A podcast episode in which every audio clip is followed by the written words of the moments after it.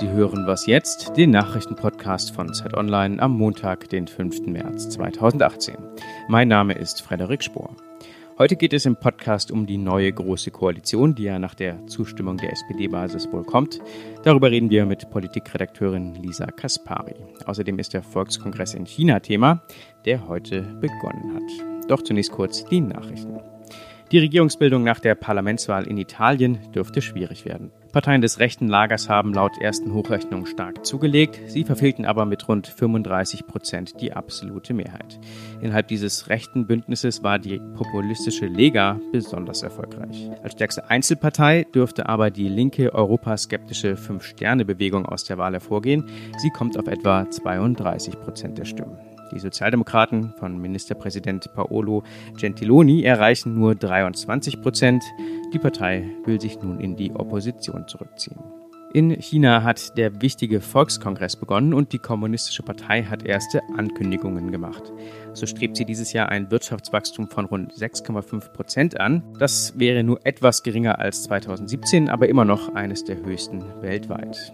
Auch der Verteidigungsetat des Landes soll sich in diesem Jahr um rund 8 Prozent erhöhen. Der Volkskongress dreht sich in diesem Jahr ganz um Präsident Xi Jinping. Eine Verfassungsänderung soll ihm eine unbegrenzte Amtszeit ermöglichen. Darüber reden wir gleich mit Zeit Online-Redakteur Steffen Richter. Redaktionsschluss für diesen Podcast ist 5 Uhr.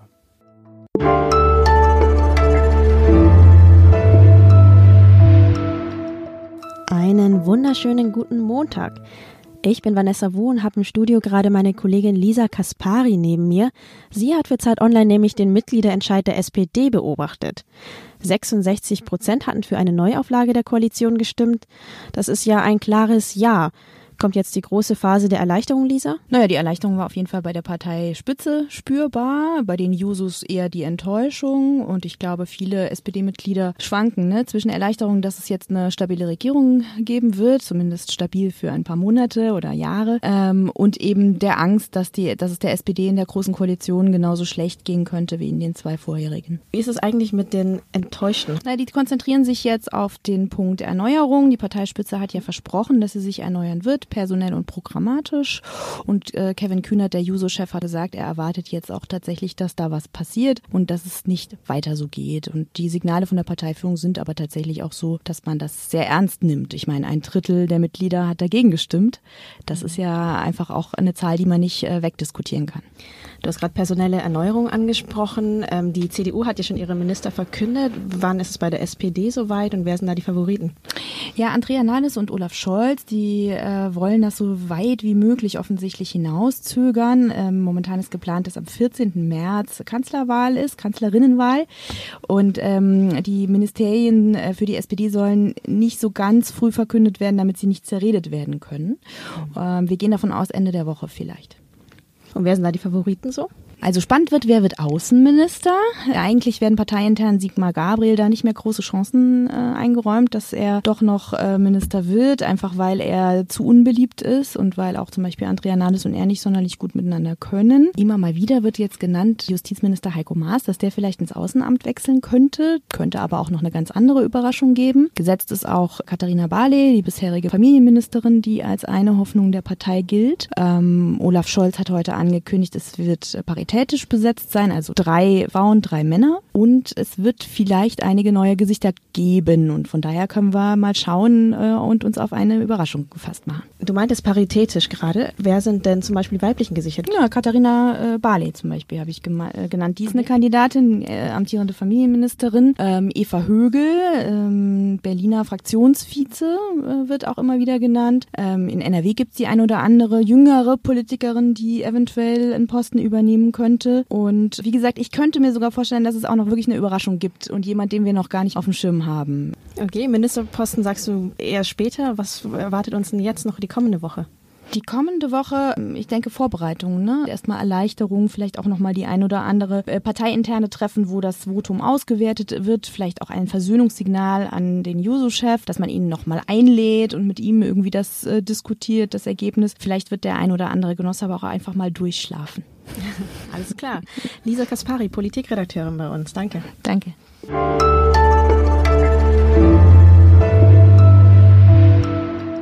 Und sonst so?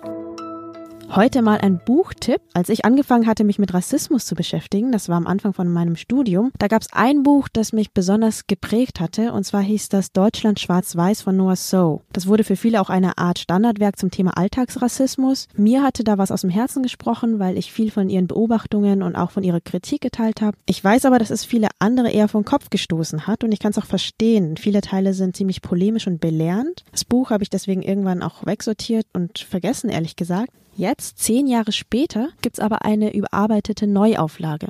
Das hat mich neugierig gemacht, ich habe es mir geholt und am Wochenende auch reingelesen. Und ich muss sagen, es ist noch genauso polemisch und belehrend, aber auch noch genauso aktuell und wichtig. Denn der Rassismus, den Noah So vor zehn Jahren beschrieben hatte, der ist ja heute nicht weg und vieles ist sogar noch dazugekommen. Wir reden nur ziemlich wenig darüber. Und manchmal finde ich ja persönlich, schadet es auch nicht, sich über ein Buch aufzuregen, weil manchmal führt das zu ziemlich spannenden Diskussionen. Deswegen trotz allem eine Leseempfehlung von mir. Deutschland Schwarz-Weiß heißt es von Noah So.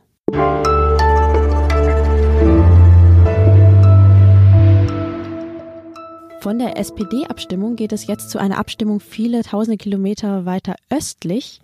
Und zwar in China. Da tagt heute das größte Parlament der Welt, der chinesische Volkskongress. Rund 3000 Delegierte werden da zusammenkommen und Gesetzesvorschläge verabschieden. Darüber will ich mit meinem Kollegen Steffen Richter sprechen. Er ist außenpolitischer Redakteur und China-Experte. Steffen, 3000 Delegierte, das ist ja eine beachtliche Zahl. Warum eigentlich so viele? Naja, dafür, dass China über eine Milliarde Einwohner hat, ist die Zahl der Delegierten eigentlich gar nicht so sonderlich hoch. Aber man muss dazu wissen, dass China ein Einparteienstaat ist und seit 1949 herrscht dort die kommunistische Partei. Und deswegen ist dieser Volkskongress eben auch nur ein Pseudoparlament ohne wirkliche Macht. Sie setzen dort vor allem Vorgaben um, die ihnen die kommunistische Partei gegeben hat und machen daraus Gesetze. Und ähm, das meiste weiß man schon vorher, aber ein paar Dinge sind dann doch für Beobachter von außen neu. Zum Beispiel soll der Volkskongress ja auch über die Amtsdauer des Parteichefs Xi Jinping abstimmen. Bislang durfte er maximal zwei Amtszeiten regieren, also maximal zehn Jahre, und nun soll er lebenslang regieren dürfen. Wie konnte das nach den schlechten Erfahrungen mit Mao eigentlich so weit kommen? Ähm, wenn der hier jetzt diese Amtszeitbegrenzung aufgibt, dann zeigt es uns auf jeden Fall, dass er seine Stellung in diesem autokratischen Herrschaftsapparat über die vergangenen Jahre offenbar erheblich festigen konnte. Denn man muss bedenken, auch in China muss man für so eine Verfassungsänderung Leute hinter sich bringen. Da muss man sich auch, das muss man auch durchsetzen können. Xi versprach auch eine neue Ära des Sozialismus chinesischer Ausprägung, so steht das im Gesetzesentwurf. Was hat das zu bedeuten? Ja, das ist ganz interessant. Also um diesen Xi Jinping wird in den letzten Jahren ein wahnsinniger Personenkult betrieben. Man kommt ähm, im Alltagsleben um sein Konterfei und massenhaft berichten über ihn im staatlich kontrollierten Fernsehen überhaupt nicht herum. Selbst in den Schulen müssen die Schüler seine Schriften lesen. Das hat damit zu tun, dass er die Macht sehr stark wieder zentralisiert hat, sehr viel Kompetenzen zur herrschenden Partei zurückgeholt hat, viel an, an Macht wieder in Peking gelandet ist, von den Provinzen zurückgeholt wurde.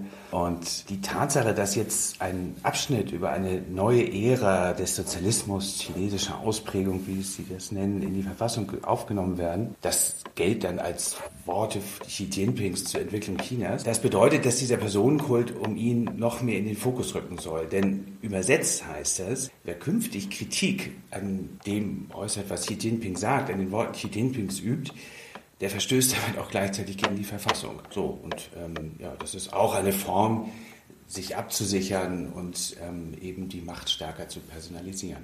Das war Steffen Richter, außenpolitischer Redakteur bei Zeit Online. Damit verabschiede ich mich vom Nachrichtenpodcast Was jetzt? Morgen gibt es wieder eine neue Folge. Bis dahin wünsche ich Ihnen einen schönen Wochenanfang. Tschüss.